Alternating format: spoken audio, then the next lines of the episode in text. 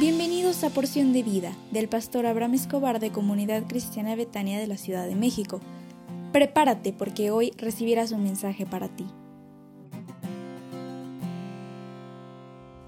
Toc Toc, ¿cómo estás? Buenos días. Oye, gracias a Dios porque te permite eh, levantarte un nuevo día y sonríe porque Dios estará contigo y te guardará del mal y te ayudará para que puedas alcanzar todas tus metas y todos tus propósitos.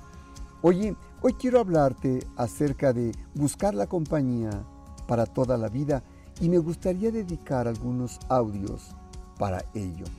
¿Sabes por qué? Porque es muy importante buscar la compañía que será para toda la vida.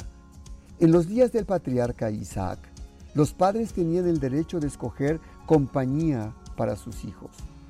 Y Abraham, entrado en años, decidió enviar a su criado para que de su parentela le escogiera mujer a Isaac. El siervo de Abraham puso señales a Dios para conocer cuál sería su voluntad. Esto está descrito en Génesis 24 del 12 al 21.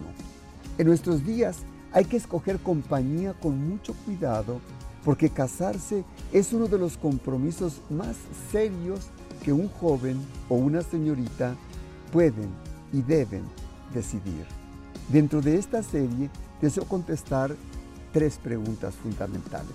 Porque dice Génesis 24, 64 al 67 que Rebeca también alzó sus ojos y vio a Isaac y descendió del camello y la trajo Isaac a la tienda de su madre Sara y tomó a Rebeca por mujer y la amó. Y se consoló Isaac después de la muerte de su madre. La primera pregunta que quiero hacer es, ¿por qué quiero tener novio o novia? Para muchos jóvenes es símbolo de hombría. Desde pequeños han sido socializados a cumplir las demandas del género masculino. Al crecer, a los jóvenes se les presiona e inculca el machismo y muchos adultos les empiezan a estimular para que tengan novia. Es bien cierto que la familia y la sociedad les empiezan a estimular cuando ya tienen 14 o 16 años y a veces le preguntan tanto al joven como a la señorita, ¿y cuándo vas a tener novio o novia? ¿Ya te fijaste en aquel chico o chica? Dicen los padres. Oye, está bien guapo, ¿eh? Bien guapa. Oye, ¿qué no te gusta? Otros jóvenes y señoritas buscan novia y novio para no sentirse solos y más cuando ven que sus compañeros y amigos ya tienen novio o novia. Es más, algunos se sorprenden al ver que otros jóvenes de su edad hasta ya se casaron. Otros más tienen novia o novio para pensar, este, para pasar el rato, entretenerse o caminar con alguien. Fíjate que a mí me da la impresión que hoy día ya no se practican las declaraciones amorosas y románticas cuando en mi época. Los muchachos de este tiempo ya no se dicen las cosas tiernas y dulces al principio de la relación para entablar una comunicación con ellos y ser su novio o novia. A mí me da la impresión que ahora se agarran de la mano y, de punto se dan un beso, me imagino yo. Algunos más tienen la intención de casarse.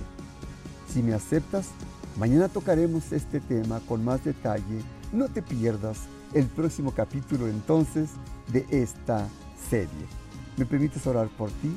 Padre, te ruego por la persona que escucha este audio, para que si está pensando en tener novio o novia, que lo haga con el propósito de buscar una relación seria y con la posibilidad de que pueda ser para toda la vida. Te pido que le bendigas y que esta serie de, de, pensamientos, de mensajes, sean de utilidad para él o para ella, en el dulce nombre del Señor Jesús. Amén. El tema de la juventud es excitante y te quiero comentar que me da mucho gusto que en Betania tenemos jóvenes líderes, consejeros, pastores que están bien preparados y que les ayudan a los jóvenes como no te puedes imaginar. Así que Dios te bendiga y sonríe porque Dios está contigo. Betania es mi hogar.